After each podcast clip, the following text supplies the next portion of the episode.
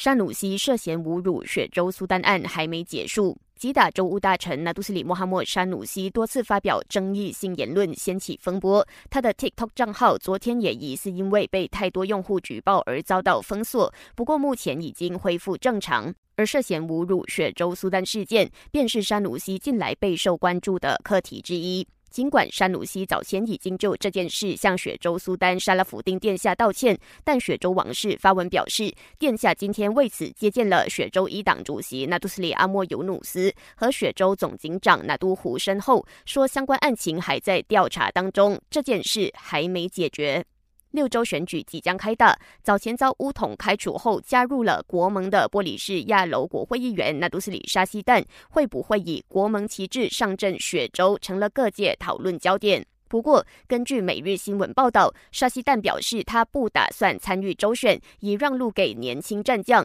因此，如果真的被选上出征，他将和国盟领导人讨论这件事。眼看周选步步逼近，团结政府却在这个时间点上宣布派发六百令吉的爱心基本援助金 （SARA） 给国内赤贫群体，让外界质疑别有意图。不过，财政部副部长纳杜斯里阿莫马斯兰强调，这笔援助金并不是政府为了周选而派发的糖果。早在今年二月时，政府就已经把这项措施编列在二零二三年财政预算案中，现在只是迈入落实阶段。另外，阿莫马斯兰提到，受惠者们可以在六百家不同的指定商店、超市和巴吉市场分开使用这笔 SARA 援助金。每个月用不完的款项可以待到下个月使用，不过必须在今年十二月结束前把钱用完。